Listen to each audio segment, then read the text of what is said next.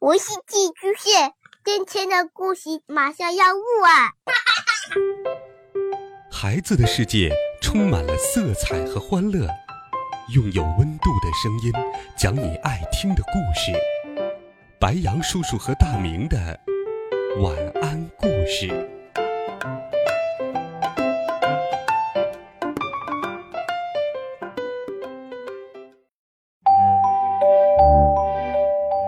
小朋友们、同学们，大家好，欢迎收听白羊叔叔讲故事。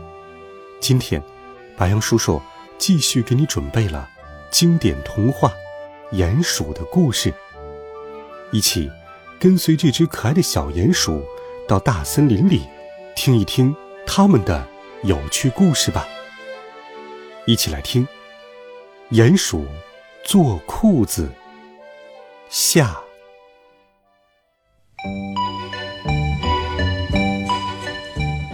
小鼹鼠抱着这些加工好的亚麻梗，自言自语道：“现在我应该赶快去找刺猬。”他向四周看看，刺猬，刺猬！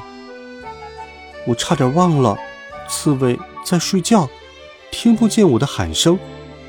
刺猬，刺猬，快醒一醒！小刺猬慢慢睁开了眼睛，然后又闭上了。说道：“嗯，什么事儿？”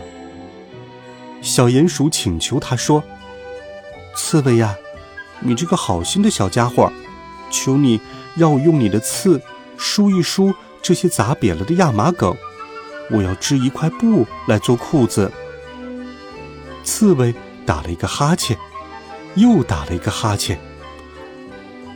啊，嗯，来吧，要快一点。要不然我又要睡着了。小鼹鼠在刺猬的硬刺上很快的梳着亚麻，但是，它还没来得及把亚麻梳成一丝一丝的，刺猬就又睡着了。不一会儿，小鼹鼠加工完，带着亚麻丝去找蜘蛛。亲爱的蜘蛛，请你们。帮我把亚麻纺成纱，小鼹鼠，你要纱做什么？纱可以织成布，布可以做成裤子，做那种有大口袋的裤子。嗯，好吧，我们帮你。蜘蛛爽快的答应了，开始纺起纱来。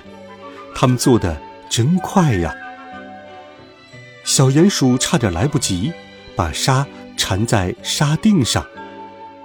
谢谢你们呐，蜘蛛。嘿嘿，嗯，算不了什么。我们很高兴能帮助你，记得回来看我们，让我们瞧瞧你的新裤子哟。告别了蜘蛛，小鼹鼠带着沙团来到了田野里。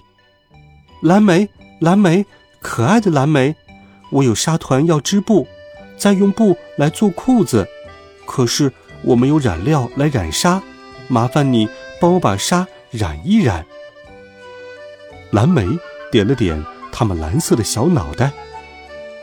你们当然会帮助我啦。小鼹鼠笑了，它转动沙团，那些蓝莓把沙一路拉过去，把它们染成了蓝色。鹿角甲虫把染过的沙一节一节的剪断，让蚂蚁运走。嘟嘟嘟，甲虫吹起了喇叭。他要召集所有的蚂蚁，大家听着，你们在哪里？快过来帮忙啊！有些蚂蚁去砍树，有些蚂蚁用斧头把砍下来的树劈开，有些蚂蚁在地上钉桩子。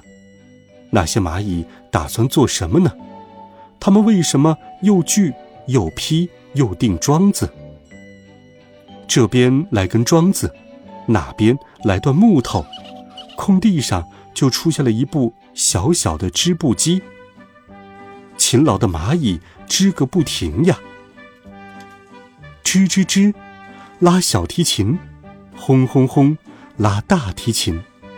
甲虫和别的昆虫在树枝上，在草原上，给做工的蚂蚁演奏音乐。蚂蚁不停地织啊，织啊，织出来的布也越来越长。小鼹鼠不住地称赞它们，一直笑着。织出来的布很漂亮，这块布就要做成裤子了，做成有大口袋的裤子。